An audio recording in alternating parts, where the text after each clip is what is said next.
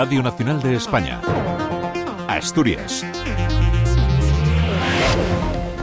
Buenas tardes. La puesta en servicio de los trenes de alta velocidad Abril vuelve a estar en el aire. El Ministerio de Transportes ha informado esta tarde de que no es posible fijar una fecha de inicio definitivo de los trenes debido a las ineficiencias e incoherencias del proyecto desarrollado por Talgo.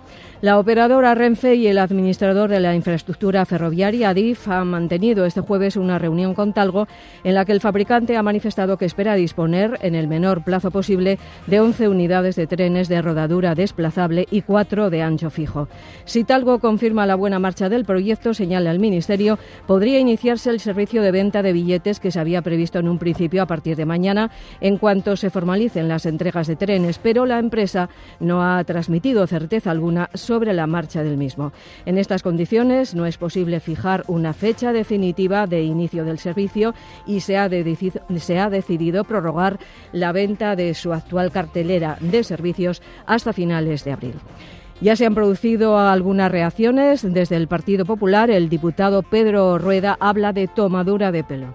Bueno, una vez más se demuestra que los ministros socialistas, especialmente el ministro de Transportes, eh, lo que destacan es en vender humo, en engañar a los ciudadanos en crear faltas expectativas y luego lo que hay debajo de todo eso, cuando se disipa el humo, es una ejecución nefasta para los Asturias y para los asturianos y que no hay ninguna certeza. ¿no? Una vez más los asturianos a la cola, una vez más un engaño, una vez más te prometen alta velocidad y al final tienes una variante, unos trenes con problemas continuos y que no llegan. Por su parte, el director general de la Federación Asturiana de Empresarios, Alberto González, dice que es una mala noticia y la enésima decepción del Ministerio de Transportes con Asturias. Esperemos que cambie la actitud porque eh, hace un daño especial en esta ocasión, ya que sería la primera Semana Santa en la que se habían generado muchas expectativas con el AVE y va a romper este retraso la posibilidad de que se aproveche ya para este periodo vacacional.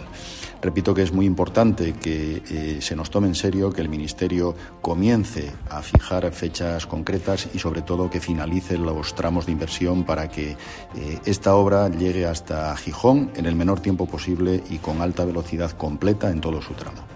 Pues con esta noticia iniciamos el último repaso a las noticias de Asturias en Radio Nacional. Reciban los saludos de Gustavo Álvarez en el control de sonido y de Concha Rodríguez al micrófono. Siete de la tarde y casi 53 minutos. El presidente de Asetra espera que las nuevas bonificaciones anunciadas por el Ministerio de Transportes en la autopista de Luerna se puedan aplicar en abril, pero teme que la medida se demore, ya que depende de la aprobación de los presupuestos. Ovidio de la Roza ha mostrado, por otra parte, su preocupación por la situación de Arcelor y pide una apuesta política clara para mantener la actividad de la multinacional en Asturias y evitar la deslocalización de la siderurgia integral.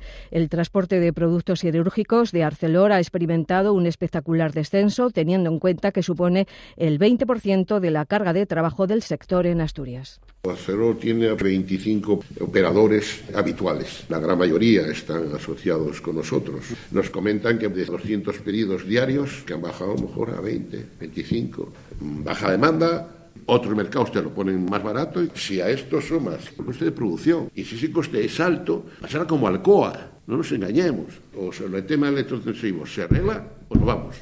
La alcaldesa de Gijón ha pedido al Ministerio de Transportes un compromiso de que no van a producirse más retrasos en la adjudicación de la obra del vial de Jove, de modo que haya un calendario y una certidumbre. Por otra parte, Carmen Morillón ha asegurado que la compra de los terrenos de Naval Gijón de la autoridad portuaria está totalmente encarrilada a la espera de que en el pleno de abril se vote esa adquisición con cargo al remanente presupuestario de 2023. Tiene que entenderse que el ayuntamiento hoy representa la voz de los vecinos. Nosotros lo que tenemos que hacer es despejar esas dudas, sacar los camiones de la calzada es sí o sí. No creo que haya que llegar a las movilizaciones. Y los senadores asturianos del Partido Popular han presentado una moción en la que reclaman al gobierno de Pedro Sánchez que ejecute y ponga en servicio las infraestructuras pendientes en Asturias. También exigen aclarar e informar públicamente de sus compromisos en relación con la ejecución de los proyectos que aún no han llegado a la fase de ejecución material. El Partido Popular ha mostrado su preocupación por la falta de voluntad política y de compromiso presupuestario del Gobierno para ejecutar y finalizar los diferentes proyectos de infraestructura dependientes de este ministerio.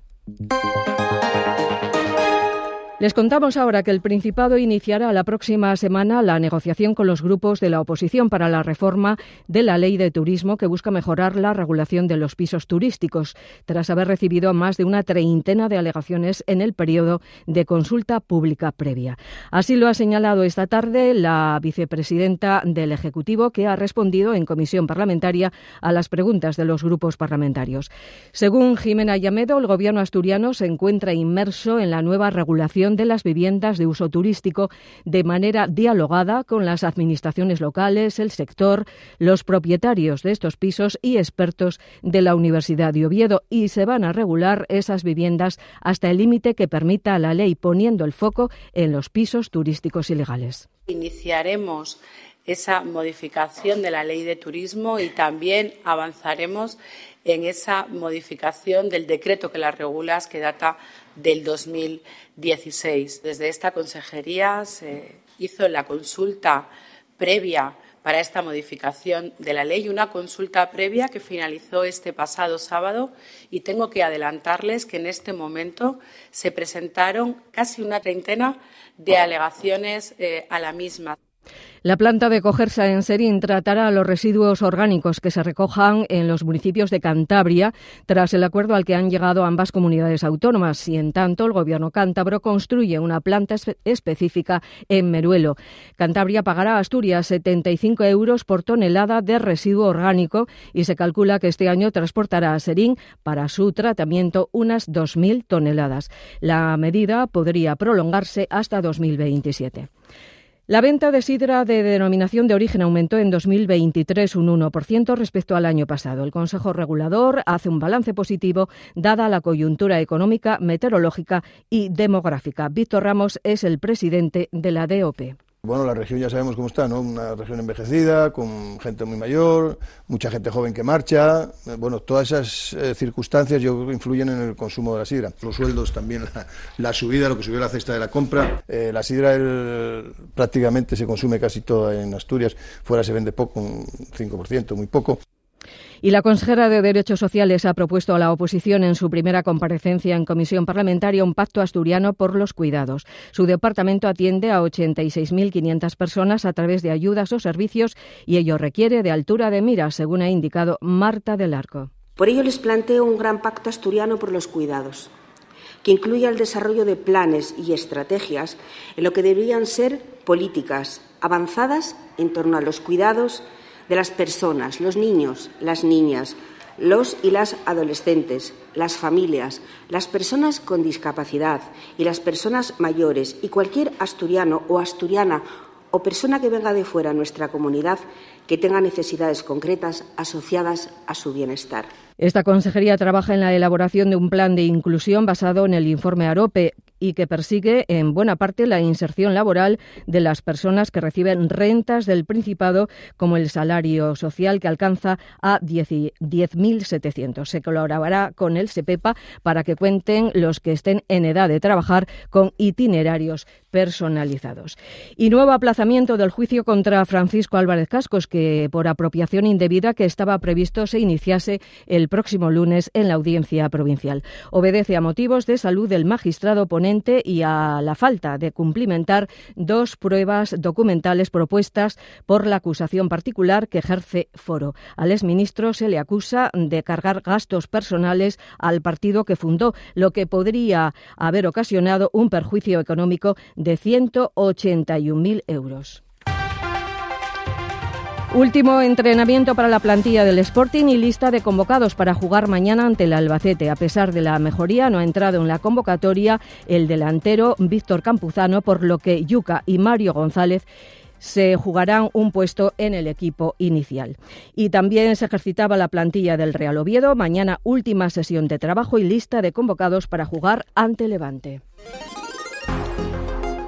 La Agencia Estatal de Meteorología prevé para mañana en Asturias cielos nubosos tendiendo a cubiertos, precipitaciones y chubascos débiles más intensos en la segunda mitad del día, en especial en el litoral y la mitad occidental. Viento del suroeste con intervalos fuertes en la costa y las temperaturas con pocos cambios. Es todo, les dejamos ahora con 24 horas.